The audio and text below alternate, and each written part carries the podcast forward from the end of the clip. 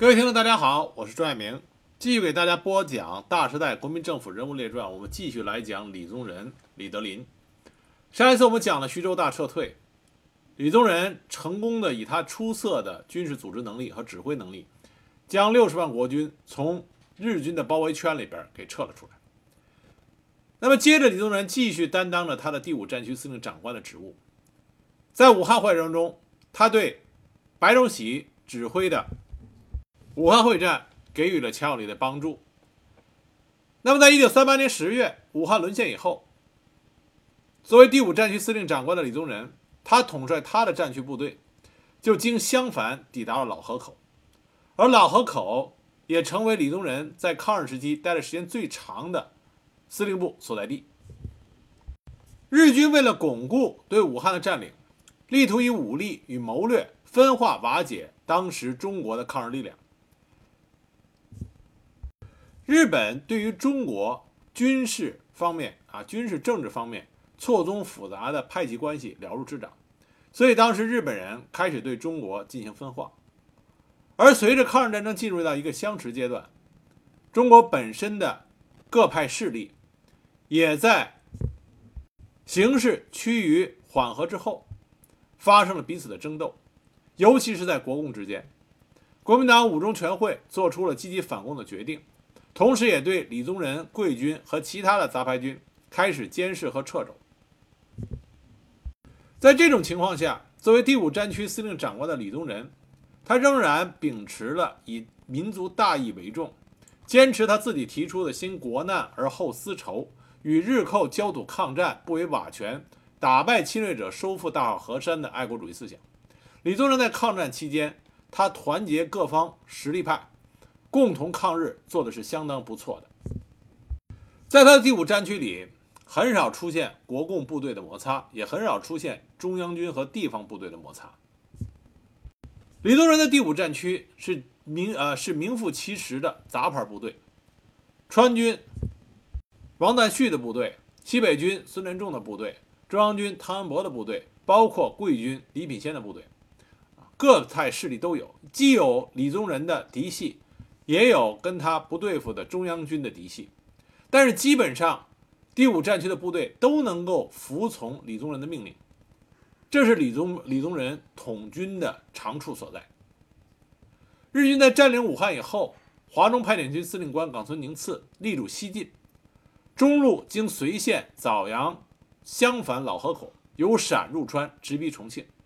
因此，第五战区的部队就在冈村宁次他所制定的作战计划的主方向上。当时，第五战区的部队是有十八个军、四十三个步兵师，其中还有新四军的第五师，都部署于武汉外围鄂中、鄂西北的大洪山、桐柏山、随枣、襄樊、老河口和南阳。当时，日军无论是要巩固对武汉地区的占领，还是继续西进，第五战区都是首当其冲，是日军的严重障碍。因此，湘东的得失对全国正面战场战局影响很大。一九三九年五月，日军纠集了第三、十三、十六师团十万之众，想在襄襄阳以东啊、襄樊以东一带一举覆灭第五战区部队的主力。李宗仁就做了相应的部署，这就是随枣战役。随枣战役展开于大洪、桐柏、随枣数百里的广阔地区，当时战斗十分激烈。地方史志是这么记载的：其中幺七四师国军幺七四师在随县与敌激战于香花公路沿线，日军充分施展机械化优势，坦克开路，轻重机枪排射，中国军队既无平射炮，又无穿甲弹，敌人坦克所过之处，状况惨烈。幺七四师牺牲之大，为抗战以来所罕见。当时幺七四师与敌拼杀，急需友军呼应支援，但是汤恩伯部却没有给予呃强有力的支援。甚至从绥阳店一带后撤至南阳，使得李宗仁全面部署，敞开大口，日军可以无所顾忌的长驱直入，形势急转直下。在这种恶劣情况下，李宗仁还收到了重庆的密电，要求他以孙连仲部主力推进到新野邓县，协调汤恩伯部掩护汉中，汤恩伯部而后可以以南阳为后方，联系孙连仲部掩护京西公路。张自忠而后准备以南漳附近山地为游击根据地，孙震部担任襄樊方面之游击，也就是重庆的电令是要退。但是李宗仁意识到，如果执行这个命令，就要放弃襄樊以东全部地区，那么部队和群众的伤亡就会很大，而且因为随枣、襄樊、老河口被日军攻占，那么日本就可以东保平汉铁路的交通，巩固对武汉三镇的占领，北控信阳，与华北日军相呼应，西扼川陕咽喉，形成纵横鄂豫、威逼川陕之势。这个时候，日军主力已经对大洪和桐柏五战区主力构成了包围。在这个紧要关头，李宗仁果断地严令汤恩伯自豫西南下投入战斗，同时命令原来部署的三十九军和十三军夹击随枣公路之敌，以纵队变横队，对日军形成反包围，对日军发起攻击。一九三九年五月十五日，五战区全线反攻，在鄂西北的战场上，敌我双方展开了激战。到了五月十三日，国军增兵南阳，先后克复了唐河、新野。五月十五日，各路援军发起攻击。五月十九日，国军收复枣阳。日军因为苦战多日，疲惫疲惫不堪，只能向东南退却。国军一路对其发起了追击和攻袭。各地方的保安团、警察、治安团也发动敌后袭击，干扰撤退。五月二十三日，国军收复了随县，日军退回到钟祥、英山等原驻地。这样，随枣会战结束，日军和国军又恢复到战前态势。看李宗仁打随枣，还有后边的枣宜，它有个特点，就是经过台儿庄大捷和徐州大撤退以后，李宗仁已经对中日的兵力和双方面作战的特点有了比较深入的了解，因此李宗仁采取的办法就是，在日军猛攻的时候节节抵御，然后向后退。让地让日军的战线逐渐拉长，始终不让日军能够围歼国军的主力。这样，随着时间的延长，日军无论在后勤供给还是在人员配备上，都不像进攻最初的时候那么强盛。那么，在等到日军疲惫不堪的时候，李宗仁在攻击日军的侧翼，发起反攻。历史能够将日军推回到战役的发起地，恢复战前态势，这样就成功的抵御了日军的进攻。如果能够屡次这么做的话，最终从长远打算，持久战还是以中国最终的胜利而告终。那有人说李宗仁不想说能够狠狠的吃掉日军吗？围歼日军，像台儿庄大捷那样？李宗仁不是不想。而是做不到。台儿庄大捷是有日军的骄傲轻敌，国军这边是各个派系的军事将领齐心合力，包括蒋介石和李宗仁当时也是通力合作的。那么到随枣枣一战，尤其是武汉会战之后，蒋介石和李宗仁、白崇禧他们又不是像以前那样啊，不像抗战刚开始那样通力合作，各自又有各自的心思。所以第五战区的这些杂牌部队得到的补充非常的少。李宗仁的第五战区战斗系列：第二集团军孙连仲，第十一集团军黄吉祥，第二十二集团军孙震，第二十九集团军王赞旭，第三十一集团军汤恩伯，第三十三集团军张自忠。如果我们看到这个战斗系列的话，我们就知道一点：如果李宗仁想打一场吃掉日本人一定数量的精锐部队的话，他一定要让汤恩伯配合他的行动，但是我们都知道汤恩伯是蒋介石的嫡系，所以说没有蒋介石的首肯，李宗仁是不可能打出像台儿庄那样的大捷的。只要蒋介石不同意，那么李宗仁只能是以防御为主，不可能进攻。襄樊史志对于随枣战役的评价是：这是抗日的国民党军队正面作战。和共产党领导下的游击队敌后作战，人民群众配合作战的一次全面抗战，给嚣张一时的日本侵略者沉重的打击，促进了抗日战争的战略相持。那么这段话里面呢，最关键的点就是它是持久战这个阶段，当时国军对日寇进攻防御的一次成功战例。那么在随岛战役之后，很快就打了枣宜会战。枣宜会战是在一九三九年底，国军当时主动发起了冬季攻势，给日军造成了比较大的冲击。那么日军呢，也为了增强关东军兵力，准备对苏联长期抗战，开始设想如何将总兵力已经膨胀到八十五万人的中国派遣军运用到其他战场，所以就派遣了金井武夫执行同工作，就是与重庆当局进行谈判。但是为了在谈判桌上获得有利的筹码，就决定实施一场大型的攻势来给重庆当局施压。这就是发生枣宜战役的大背景。一九四零年四月十日，日本大本营决定对宜昌发动攻势，企图将国军第五战区主力围歼于枣阳宜昌地区。但是因为日兵呃日军的兵力有限，所以在发动作战决定中，并没有将占领宜昌纳入作战计划当中，只打算达成重大打击目标以后后撤，这给后来作战期间造成了极大影响。国军这边第五战区呢，在李宗仁的率领下，分成了左、中、右三个集团军啊，就像我们上面所说的，李宗仁依然采取的原来他的那种想法。就是分路挺进，敌后袭击，主力向两翼外线转移，相机与日军决战的方针。当时调集了六个集团军，共二十一个军，五十六个师的兵力参加作战，以枣阳和宜昌为两个为中心的两个作战阶段。五月一日到四日，日军发起攻击。当时第五战区司令部，啊，李宗仁为首的第五战区司令部，对于日军的进攻估计不足。他们认为日军的进攻跟之前的随岛会战中类似，所以在打法上，第五战区也采取了跟随岛会战一样的布置，但这个是一个失误，而这个失误直接导致了三十三集团军一代忠义之将张自忠将军的阵亡，因为当时张自忠率领五个师自宜城市渡河，企图切断日军的后勤线。但没想到，日军所发生的发动的兵力要远远强于随岛会战，而日军出动了第十三和三十九师团以及池田支队，包围了三十三集团军，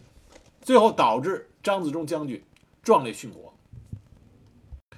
而随着张自忠壮烈殉国，三十三集团军没有办法再切断日军的后勤补给，那么南下的日军就扭转战线北上。参加首波攻势的十一军在五月十六日与枣阳周边集结。这个时候，枣阳的国军有十四到十五师左右。五月十九日，日军发起总攻击，国军抵挡不住，战线崩溃，向北边和西边溃退。当时日军有一小部分甚至差点就直冲到第五战区司令部老河口。日军骑兵当时所在的地方是老河口五十华里的，呃，距离岛老河口五十华里的孟楼镇和老啊孟楼镇。而在老河口的市民在惶惶不安的时候，李宗仁带着他的养子骑在马背上逛街，这就稳定了军心和民心。啊，李宗仁在战场之上，作为一个最高军事长官，有着非常值得称赞的勇气。当然，在枣宜会战的初期，国军也取得了局部上的一些战术性的胜利，这往往是因为日军冒进错误所导致的。比如说，日军三十九师团的步兵二三三联队在白河追击，朝白河追击的时候，结果在凌晨寻找渡河点的时候，错误的将河中的沙洲认为是对岸，因此在渡河的时候。错误的估算了渡河所需要的时间，结果在渡河开始以后才发现，之初啊之前定义的目的地确实是沙洲，结果整批部队遭遇到河对岸的国军集中的炮火射击，在毫无掩蔽啊毫无掩蔽物的情况下，日军三百多人当场战死，二三三联队神奇哲次郎大佐也在阵亡名单之内。这是枣宜会战中三十九师团最大的单次作战损失。随着战啊这场战役进行的越来越长，因为五月份天气逐渐进入炎夏，经历多日之间激战之后，日军开始大多的疲惫不堪。为了避免重蹈随枣战役的覆辙，日军开始决定将战线转移，准备强渡汉水，并且让部队实施短暂的休整，而国军也从被重创的战线没有进一步遭撕裂而得到了喘息的机会。虽然日军取得了在战役上、战役目的上的进展，但日军的损失和伤亡也比较大。关于是否实施第二阶段作战，就是进攻宜昌，日军当时内部还经过了一番争执，因为它的补给线已经拉长至上百公里，加上确实也击溃了很多的国军，包括张自忠将军的殉国，因此日军中有一部分军官认为应该见好即收。主张部队已经疲困，大本营也没有下令要攻占宜昌的命令。但是另外一批呃，另外一批比较强硬的军官，他们的意见是：如果只满足这样的结果啊，战果将无法统御十一军。最终，这种积极进取派主张获得了优势。第二阶段的战役继续进行。那么第二阶段，日军在六月一日就攻占了襄阳。李宗仁当机立断，在六月二日将第五战区分为左右兵团，由李宗仁和陈诚分任兵团长，向襄阳反攻。六月三日，国军就克服了襄阳，日军将进攻的矛头南下指向了宜昌。六月五日，日军直取宜昌，国军第七十七军和江防军在荆门西侧至江陵支线竭力抵抗。六月十日，日军对宜昌发起进攻。虽然守军奋勇抵抗，但与日军激战到十二日，终告失守。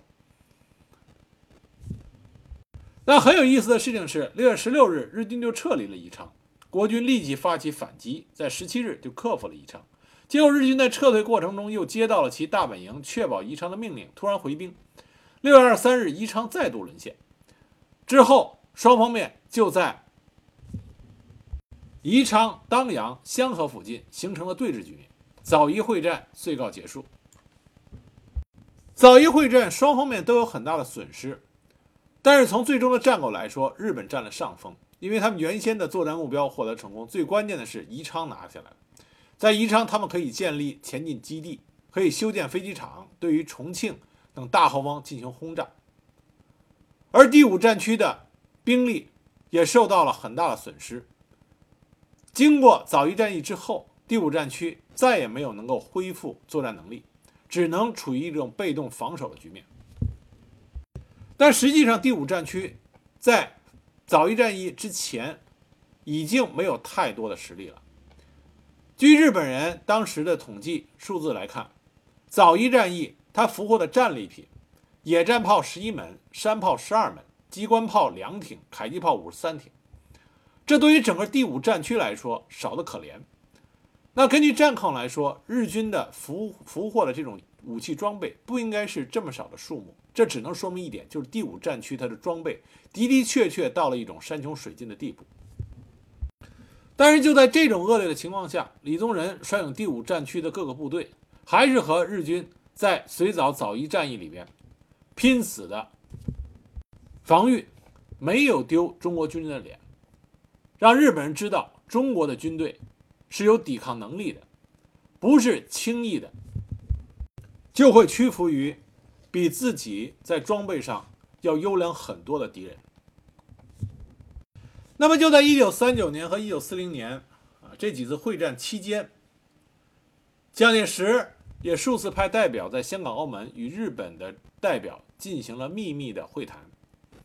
那么在一九三九年一月，蒋介石。国民党五届全五呃五届五中全会也做出了容共、限共、防共、剿共的内部方针，制定了国共产党问题的处置方法等一批的反共文件。第五战区也受到了中央政府的指派，派出了党工、政工、特工啊这三工。李宗仁本人也接到了要解决江南新四军方案。和江北新四军限期撤至黄河以北的命令，他也被任命为华中剿共最高总司令。当时全国各地也掀起了国共之间的摩擦的一个高潮。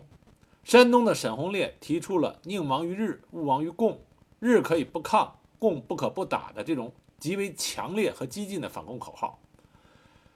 那么李宗仁的观点呢，和蒋介石不太一样。蒋介石说一定要反共、限共、容共，但是李宗仁认为先国难而后私仇。李宗仁认为新四军有配合正面战场支援友军的重大意义。当时在他的第五战区的下辖范围之内是新四军五师，那新四军五师的军事指挥员是李先念。在绥枣和枣宜战役期间，李先念的的确确率领他的部队进攻了大洪山，对日军的后方形成了威胁。武汉日军被迫还戒严了三天。在当时襄樊地区的日军档案中就描述过，说新四军五师给皇军造成了极大的威胁。当时新四军五师的存在的的确确帮助了李宗仁的正面战场。李宗仁也说过，抗战像一道箍，把国共两党紧紧地箍在了一起。因此，李宗仁对于共产党新四军的态度是相对友好的。其中最典型的例子就在于1940呃1940年，中共华中友军工作部部长项乃光的叛变啊，就是小项事件。如果有朋友有兴趣的话，可以具体查一下小象事件和向乃光这个人物当时在华中地区中共他的重要性。啊，向乃光是一个极其重要的人物。他叛变了，叛变之后，他向李宗仁一股脑的把五战区军队和地方的共产党员，以及与中共关系密切的军队将领和地方人士都进行了密报。这里边最重要的一个人物就是何基沣。何基沣就在第五战区，因为随着孙连仲的第二西北军嘛，那么李宗仁对于第五战区内部的共产党情况基本上了如了如指掌，但是他对何基沣，还有幺二七师师长陈黎、副军长刘汝珍这些人啊有通共嫌疑的人不捕不杀。当时重庆电令李宗仁追查何基沣通过，并且不顾正在枣宜会战的前夕，将何基沣押解到。重庆严厉审讯。那么战事开始，李宗仁异常焦急，就电令啊，就发电报啊，不是电令了，是发电报给蒋介石，催他把何基沣放回。蒋介石不准。当时战役进行的激烈，张自忠将军率部与日军奋力拼杀期间，李宗仁再次发电报给蒋介石，请求他放回何基沣，但是蒋介石仍然不准。最后，张自忠将军壮烈殉国。李宗仁当时就长叹：“如果何基沣在，不会有湘河之败，张自忠将军不至于牺牲。”这在我们之前讲何基沣的时候讲到过。而幺二七师师长陈黎与陶铸、李先念关系密切，经常给武师赠送子弹、电台、棉衣等等，支援武师抗日。李宗仁也睁一只眼闭一只眼。有一次，中共鄂西北地下组织交通员邱东泉。在老河口的一次空袭中，丢失了两百多名党员的名单。经过战区调查室中校科长庞玉生经办，李宗仁将名单交给了中共鄂西北党组织负负责人王汉。对于第五战区内部的很多李宗仁掌握的共产党员，他都睁一只眼闭一只眼。如果实在被上面点名要求他处理的共产党人，他也基本上是礼送出境，比如说进步的文化人臧克家。因此，李宗仁在第五战区给蒋介石所做的剿共报告中说到，一年间桂军第七、第八、第八十四军及游击部队共发动剿共作战一百二十四次，伤死俘获共军六千七百多人。他报告里这么写的，蒋介石不予深信。日本人这个时候也知道。分化中国人才是能够获得中国战场最大转机的根本点，因此日本大本营也成立了同工作和合支工作啊，同工作知道的人多一点，合支工作知道人少一点。合支工作主要针对的就是第五战区，由日本第十一军特务机关来执行，其核心内容就是对五战区的中国军队，制呃侧重点在于策动广西和四川军的反叛。使战区走向崩溃，如能对该战区的中央军及旁系军加以影响，也要不失时机进行工作，引导其丧失战斗意志和走向投降和逃亡，啊，投降和逃亡。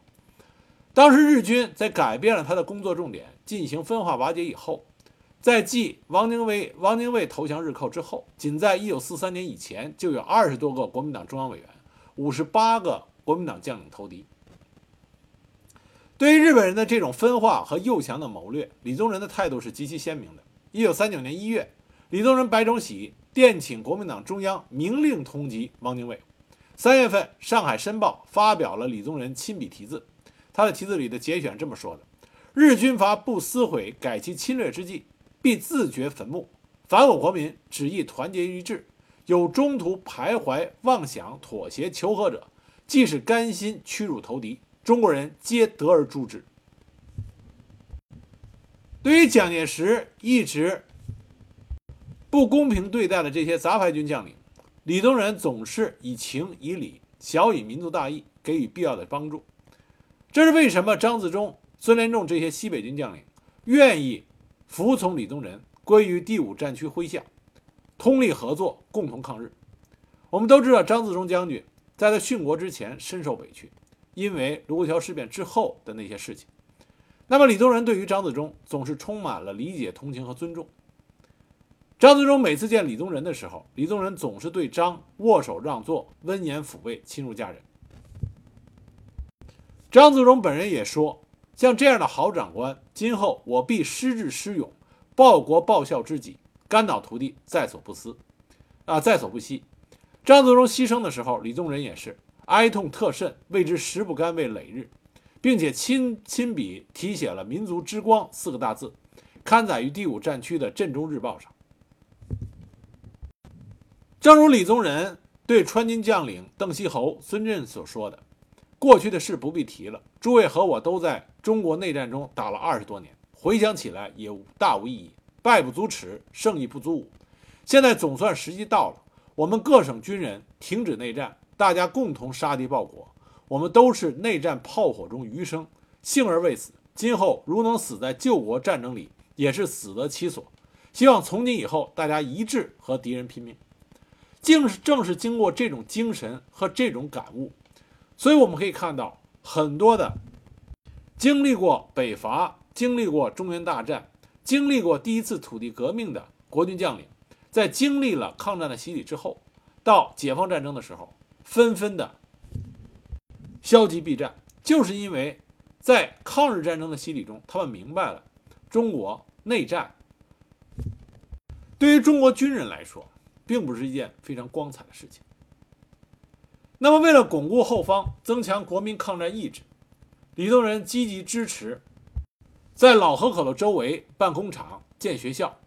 并且严令少将警备司令苏新民严肃军纪，认真治理。禁烟禁赌，军民人等一律执行。李宗仁还带头筹款，啊，带头捐款筹建了平民医院，并且将自己的随身保健医生调到这个医院任职。这个医院平民医院治愈了很多的伤病军民。另外一件值得称道的事情，就是美国十四航空队 P 四十七机队的人员在机场旁边调戏光化中学的一个女学生。该女生吓得掉进了一道深沟，伤势严重。李宗仁闻讯以后，他直接招来了美国 P 四十七机队啊飞行队的负责人加以申斥，表示一定要严肃处理。后来中美双方组成联合军事法庭调查审讯，最后裁定将肇事人员开除军籍，十日内由美方押送回国。而美方的负责人向光华中学道歉，送受伤学生进医院治疗。中美备份备忘录四份。副本由中国政府寄给美国军部，一份寄给美军在华总部查收。到了一九四三年底，蒋介石一来是为了在第五战区能够顺利的执行他荣共、防共、限共的这种主张，另外也怕李宗仁在第五战区做大，于是他就派刘峙。接替李宗仁为第五战区司令长官，将李宗仁名为升迁，实为调职，派到汉中行营当主任。当时李宗仁离开老河口的时候，群众夹道簇拥相送，鞭炮声从司令部门前鸣响数里，直至汉江河边。调到汉中，虽然名义上李宗仁下辖第一战区、第五战区和第十战区，啊，他这个职务的名称叫做军事委员啊，军事委员会委员长驻汉中行营主任。名义上下辖三个战区，但实际上他没有真正的实权去命令这三个战区的部队，实际上兵权被削掉。因此，自从他调任了汉中行政主任以后，李宗仁就没有。再在抗日战场中发挥实际上的军事作用。但是在抗战后期，李宗仁有一个事情很有意思，就是他尤其反对美英期望苏军加入中国战场对日本关东军作战，就是李宗仁反对苏军进入东北，但这个也不是由他所能决定的。一九四五年抗战胜利以后，围绕着如何处理中国共产党的问题。李宗仁与蒋介石产生了诸多的分歧。一九四五年九月一日，国民政府派李宗仁为军事委员会委员长、北平行营主任，熊式辉为军事委员会委员长、东北行营主任。那么，李宗仁在名义上统帅冀、鲁、察、绥、热、平、津、清五省三市，但实际上他并没有军事权。十二月二十八日，行政院长宋子文在北平视察，与李宗仁会晤，召集了军政首长汇报。那么李宗仁没有兵权，他就韬光养晦，结交了胡适、齐白石、司徒雷登等文化名流。主政北平之后，他为徐悲鸿任校长的国立北平艺专解决了用地问题。当时徐悲鸿感念李德林的全力相助，将校内的一个建筑命名为德林纪念堂。一九四七年二月七日，军调部中共委员叶剑英。于北京饭店举行酒会，与北平各界话别。北平行政主任李宗仁以及各军政长官、各大学校长、其他社会知名人士应邀出席。二月十五日，北平行政主任李宗仁举行酒会，为军调部三方人员送行。在主政北平期间，李宗仁为了保障新闻自由，在天津停止了新闻调查。蒋介石曾经想让李宗仁去负责华北地区和东北地区剿共的总体事务。李宗仁刚开始其实并没有严词拒绝，李宗仁还专门写了《东北华北剿匪方略》，但是没有被蒋介石接受。那么李宗仁认为蒋介石不能给他与生杀予夺的大权，也就是说不能给他军事指挥上的自由度。李宗仁三度拒绝指挥东北战事，这就给桂系和蒋介石、李白二人给蒋介石在抗日战争中本来已经缓和和变好的关系投上了一层阴影。那么李宗仁紧接着做的一件事情，就让他和蒋介石的关系彻底又恶化了。这就是李宗仁去参选国民政府副总统。跟李宗仁一起共国事，他的机要秘书程思远，也是后来李宗仁在新中国成立以后回归新中国的重要推动人，就曾经说过，李宗仁先生晚年的政治生涯是从以竞选国民政府副总统开始的，从此卷入了美蒋矛盾的漩涡，使得蒋桂矛盾进一步激化。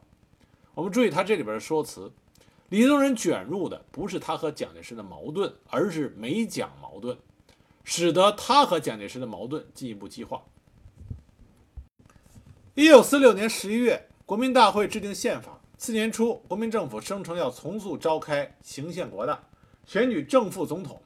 这个时候，解放战争进入第二个年头，蒋介石的部队处处失利，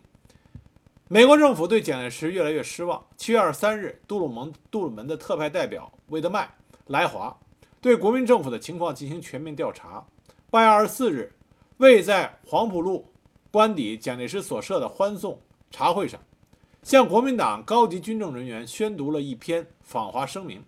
指责蒋介石政府麻木不仁、贪污无能，声称中国的复兴有待于富有感召力的领袖。半个月之后，美国驻蒋介石政府的特命全权大使司徒雷登又向美国国务院提交了一份报告，说象征国民党统治之蒋介石资望已日趋式微。甚至有目之以过去的人物者，李宗仁之资望日高，比对国民政府无好感的宣传似不足置信，于是推荐。啊，这封信表明，斯图雷登已经向美国当当局开始举荐李宗仁以取代蒋介石了。到了十月间，李宗仁决定参加副总统竞选。李宗仁做出这个选择，并没有和白崇禧、黄绍竑、黄旭初他们商量过，所以刚开始的时候，白崇禧他们几个人不了解李宗仁竞选的政治背景，认为成功的希望很小，硬要竞选必将引起李蒋之间的严重摩擦。所以特派程思源等人飞到北平劝说李宗仁打消此念，但均未奏效。一九四八年三月，李宗仁在北平中南海对新闻记者首次发表了竞选副总统的谈话，并在南京成立竞选事务委员会，正式参加竞选。由这个历史的史实来看，李宗仁竞选副总统是肯定是美国人的背后有所鼓动和支持。那么，李宗仁参选副总统，进一步加大了他和蒋介石的裂痕。那么，另外一点，就是他去参加这个副总统，是他一生中做出政治选择里边第一次没有告诉白崇禧他们这些桂系的伙伴。我们也知道，李宗仁和蒋介石的矛盾，在解放战争后期给国民政府造达了很大的影响。所以在新中国建立之后，白崇禧为这件事情对李宗仁到底有心里有没有怨言，啊，这个我们已经不从得知了。但有一点肯定的是，我们之前讲过，李宗仁和桂系的那些首领，他们和蒋介石相比有一个最大的缺点，就是在政治手腕上，李宗仁和白崇禧不屑于中国政坛上所谓的权谋之斗。但是李宗仁，你既然要想选总统，想在政坛上有所作为，你就必须要学会，最少你要学会如何应付这种权谋之斗。但是李宗仁没有做到，所以事态的发展就出乎于李宗仁的意料之外。啊，这点我们还要说一下，就是美国政府当时对中国的这个插手，也是极度缺乏对中国政治斗争的一个理解。三月十六日，蒋介石召见孙科，支持孙科出来竞选副总统。这样，李宗仁的处境就大大不妙。竞选副总统的国民党人还有于右任和程潜。针对这种情况，蒋介石又做出特别决定：总统和副总统的候选人应由国民党中央提名，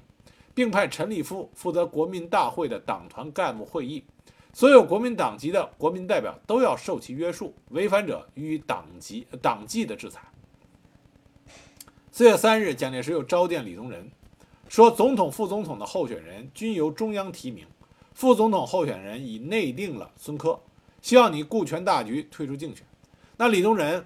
认定的目标绝对不会轻易的退缩，这就是李宗仁的性格，他根本不听蒋介石的劝告，当日就和于右任和程潜建立了竞选副总统的联合战线，一致反对候选人由党内提名的决定。那么，李宗仁与于右任和程潜的举措就得到了复兴系和三青团地方干部的广泛支持。那原来抗战胜利之后，CC 系与三青团分子的矛盾日益激化。按照国民党六届四中全会通过的统一党团组织案规定，三青团并入国民党，因此，啊，自此各省市县的国民党主委都由 CC 系的分子担任，而副主任则由三青团分子，也就是复兴系分子担任。双方面争权夺利日趋激烈，在国民党大会第一次大会前夕啊，在国民大会第一次大会的前夕，三青团的地方干部大部分都以国大代表来到南京。他们认为，以国民党中央组织部部长陈立夫成立党团干部会议，支持孙科竞选，如果得胜，蒋介石将更加信任陈立夫，CC 系更加得势，对三青团不利。为了对付陈立夫的 CC 系、蓝衣社、黄埔系三青团的一些骨干分子。一致支持李宗仁竞选，所以我们不要看历史，老是觉得蒋介石手下是铁板一块，根本不是这样。CC 系、蓝衣社、黄埔系、三青团，这也是各自有一摊儿。四月二十三日，国民大会选举副总统开始，前两次投票结果，李宗仁得票都是领先，孙科次之，程潜第三。但因为没有一个人得票数超过代表总额的一半，依选举法规定，必须继续进行选举。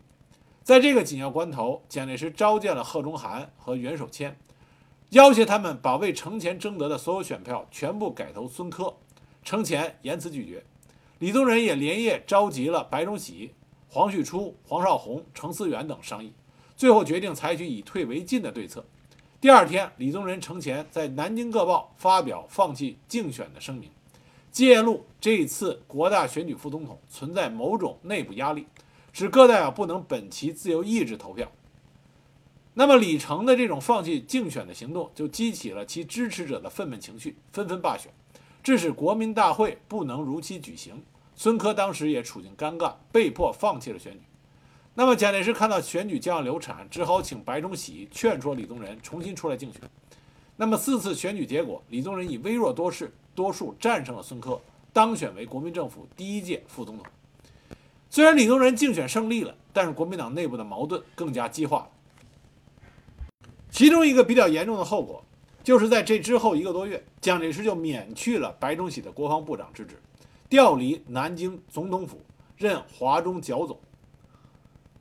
白崇禧和蒋介石的关系在抗日战争之后实际上有了明显的好转，但是李宗仁和蒋介石这个矛盾恶化，就使得蒋介石和白崇禧的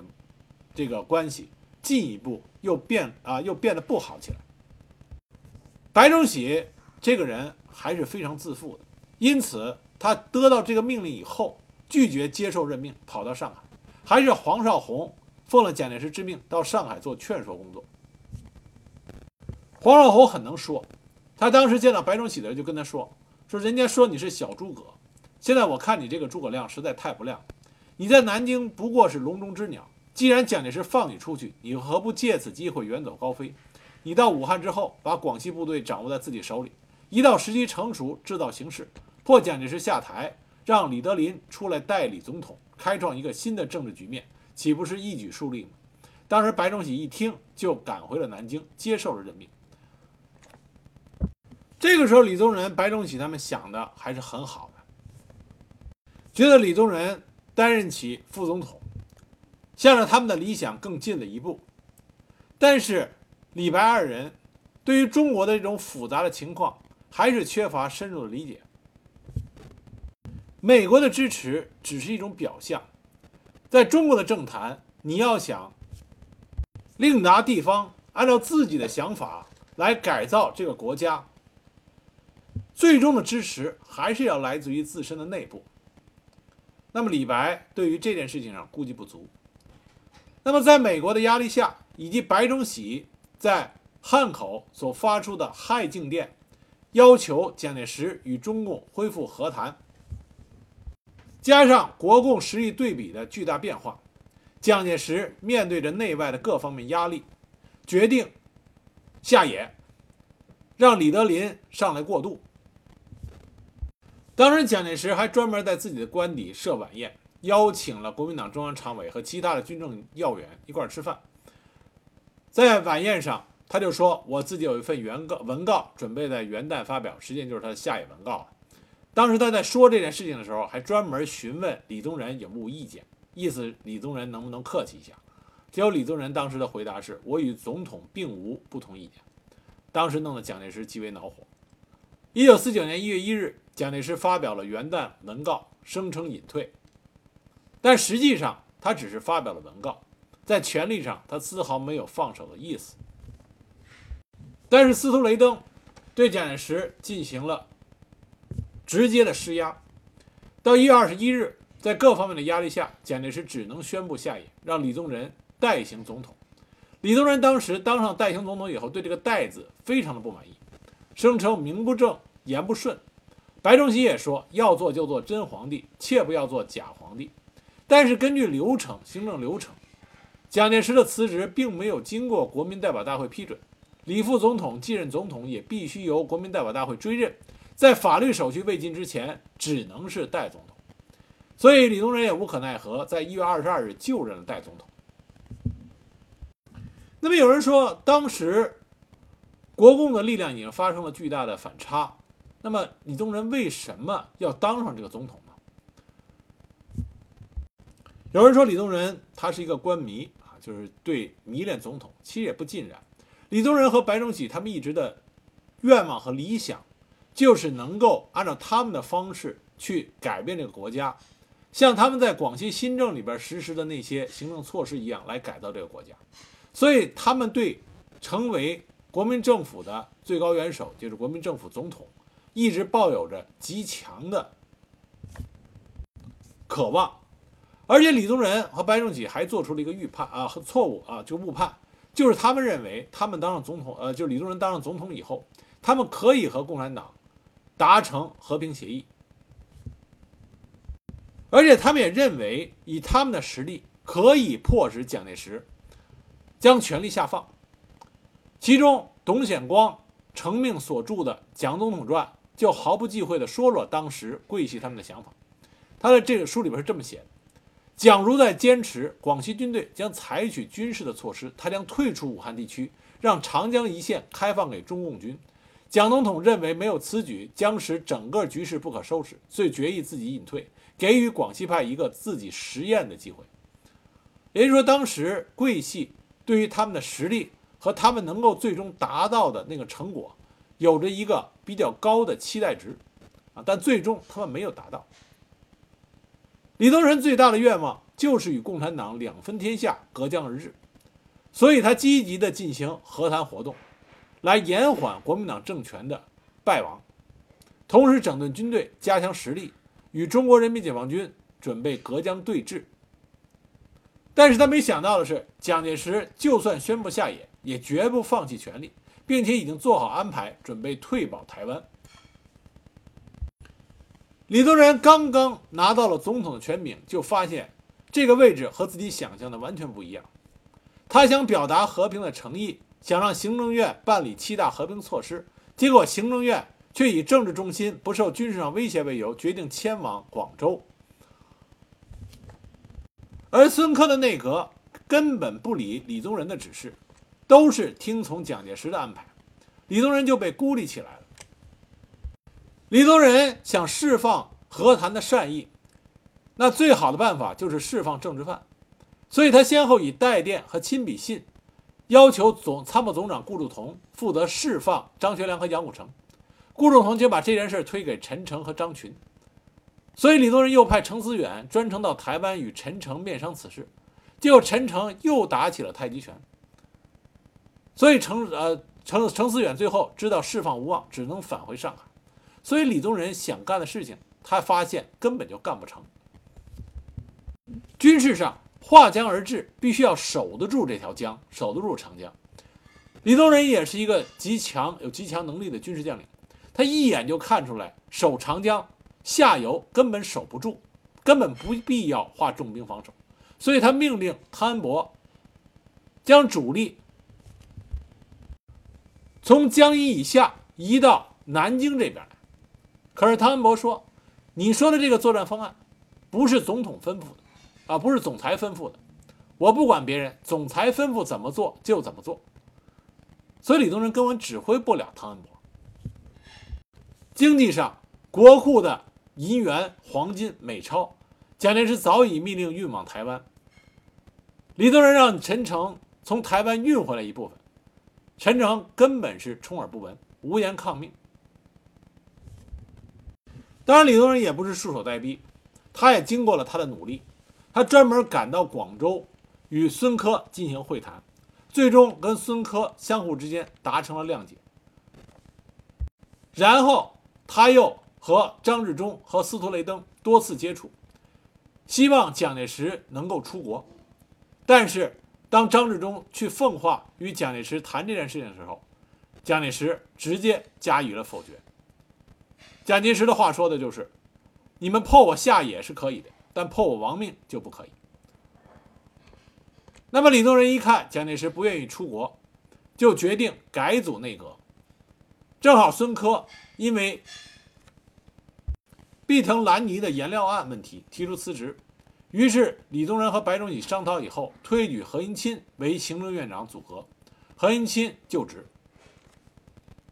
这样。李宗仁终于可以顺利地指定张治中、邵力子、黄绍竑为和谈代表，并且以张治中为首席代表成立代表团，去和中共进行和谈。但是在和谈中出现了两个争论的焦点。第一个，李宗仁和白崇禧还是坚持解放军不渡江，让南京政府盘踞半壁江山，这是必须的，因为李宗仁和白崇禧并不赞成共产党的主张，他们希望是拥有自己的半壁江山，可以按照他们的愿望去治理这一半的中国领土。如果全部给了解放军，那么李宗仁和白崇禧想要执政，想要进行自己的政治主张和行政手段，就变成了泡影。另外一件事情就关于追究过往的过错，追究战犯的罪责这个事情。当时李宗仁就曾经跟黄绍竑说过：“说你去告诉张文白。”让他和中共代表他力争取消逮捕战犯这一条。我愿意以国民政府代总统的身份到北平去负荆请罪，内战罪责由我一人承担，但不要再追究国民政府所属的军政人员过去的罪过。其他各条款我们都愿意承认，也认真执行。但是白崇禧可是明令的啊，明明白白的提出，只要中共坚持渡江，就不能接纳和议的决定。那白崇禧的这个观点啊。非常强硬的观点，对于李宗仁来说就是一个制约。随着和谈无法达成一致的协议，四月二十一日，毛主席和朱总司令联合发出了向全国进军的命令。李宗仁看到这个通报以后慌了手脚，所以和白崇禧一起到杭州与蒋介石会晤。但是没想到蒋介石是直接告诉他们，既然这个命令已经发出。就意味着和谈已经破裂。那么，李宗仁就说：“说我是为了和谈而来，如果继续作战，最好还是总裁复职。”那么蒋介石知道李宗仁背后有蒋美国人的支持，他不想复职，所以就跟李宗仁说：“和谈由你负责，战争也你负责，请你勉为其难，勿蒙退志。”李宗仁也无可奈何。这个时候的李宗仁才知道，现实的恶劣。要远远超出他的想象。大厦将倾，他已无力力挽狂澜，所以他就回到了他的老家桂林，和广西的军政要员讨论时局。那么广西的军政要员就跟他说，贵军这个时候尚有二三十万人，据险而守，可以与中共进行和谈。但是这个时候的李宗仁，已经将贵军的军事指挥权完全交付给了白崇禧。要想做这件事情，必须有白崇禧的支持，所以他派程思远专程去武汉接白崇禧到桂林商谈。可是白崇禧这个时候对李宗仁也是满腹的牢骚，他说李宗仁庸而好自用，一物再物。这是白崇禧从来没有说过李宗仁的话，因此可以见，这个时候李宗仁和白崇禧也产生了极大的分歧。在白崇禧的压力下，李宗仁被迫前往广州，放弃了他。死守广西的这个念头。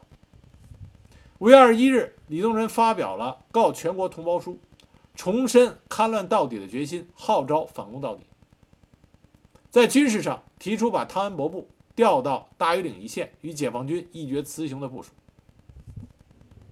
尽管这个期间，美国依然表示出对李宗仁的支持，但李宗仁手里边已经没有任何的可以用的筹码。到了十一月间，白崇禧所指挥的华中部队彻底溃败，李宗仁在政治上赖以生存的条件就随之消失了。十一月二十日上午，他从南宁乘专机飞往香港。此后，他严词拒绝了蒋介石派出的几伙说客们的劝告，于十二月五日由香港飞往美国。自此，他就离开了中国大陆，在美国居住，也没有回去台湾。李宗仁在解放战争后期。当副总统，后来又当代总统这一段时间，实际上李宗仁显示出他对政治局势的把控以及认识上的一种比较幼稚的表现。在中共这边，毛主席曾经写过一篇社论，叫做《蒋介石、李宗仁优劣论》，这是在一九四九年初国共谈判的时候，毛主席给新华社连续写了六篇评论。其中，《蒋介石、李宗仁优劣论》是最不出名的一篇，但是这篇文章中就可以看出来，毛主席对李宗仁的一些较为深刻的认识。这篇评论在很多毛主席的著作收集里边都没有加入，因为李宗仁后来回归了大陆，那么这篇文章不太有利于啊，不太利于公开进行讨论。但据说这篇新闻评论还是毛主席亲自送到新华社的编辑部的。毛主席当时写稿很多，大部分的稿件都是由胡乔木带到带回到编辑部的。像他自己本人直接送稿的情况很少，就说明毛主席对这一篇文章还是颇为满意的。这篇文章中，毛主席把蒋介石和李宗仁做了一些对比，比如说谈论和平，两个人都谈论。那么毛主席指出，蒋介石没有下过像言论自由、停止特务活动等项命令，但是李宗仁是下过的，这是有区别。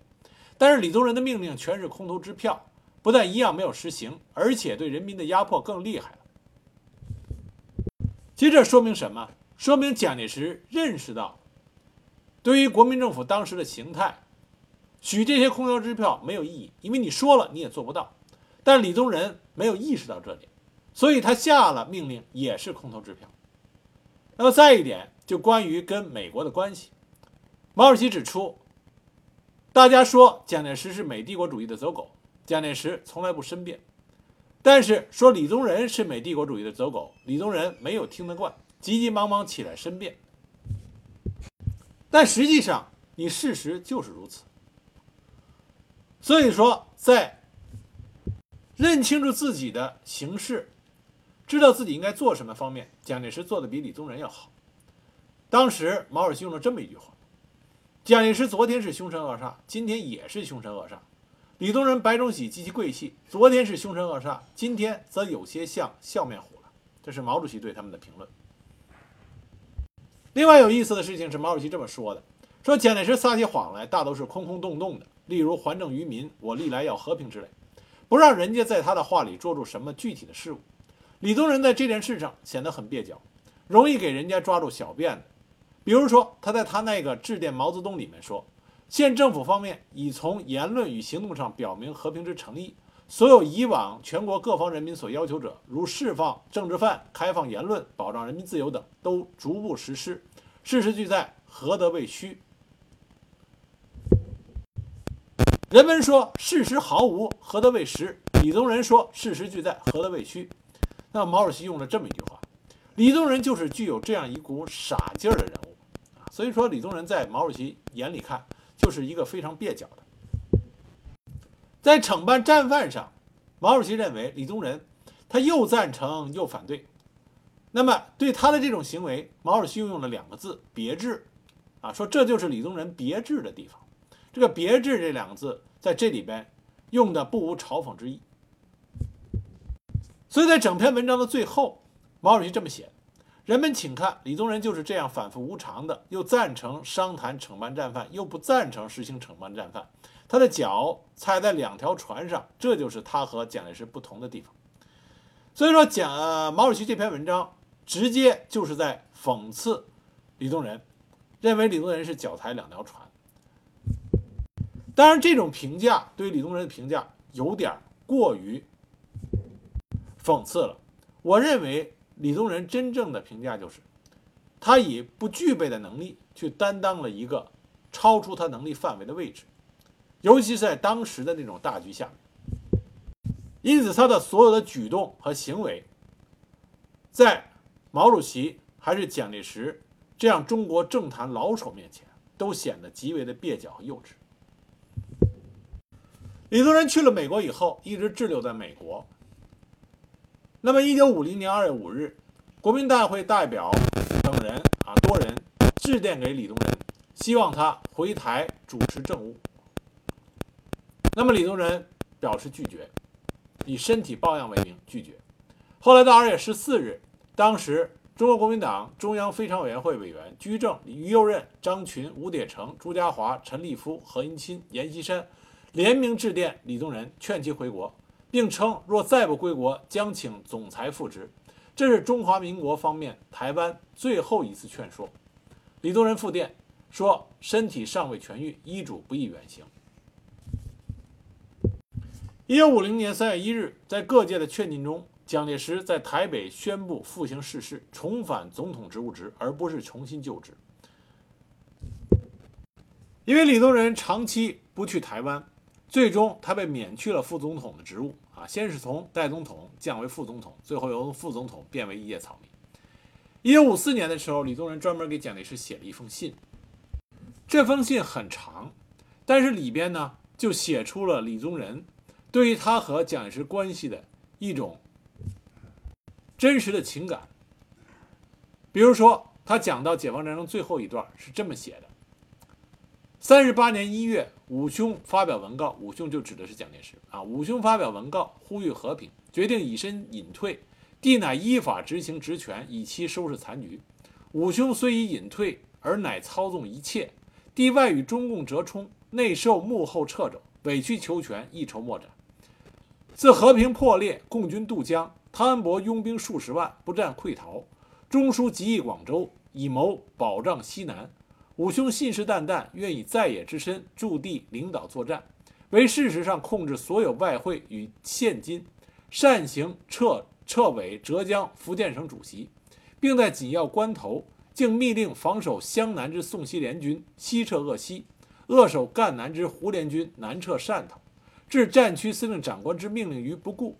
国防部原令撤离青岛之刘安琪军南下增援粤北，五兄则密令开赴海南岛，结果共军遂得乘虚而入，可谓反攻基地之西南因之瓦解，言之可痛。这里边李宗仁也谈到，他这么说：盖自追随总理革命以来，低于五兄政见虽有参差，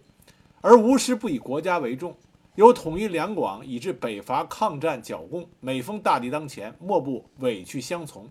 复议恐后，耿耿此心，当为天下人所共鉴。那么另外呢，他写了很大的篇幅是关于，就是将他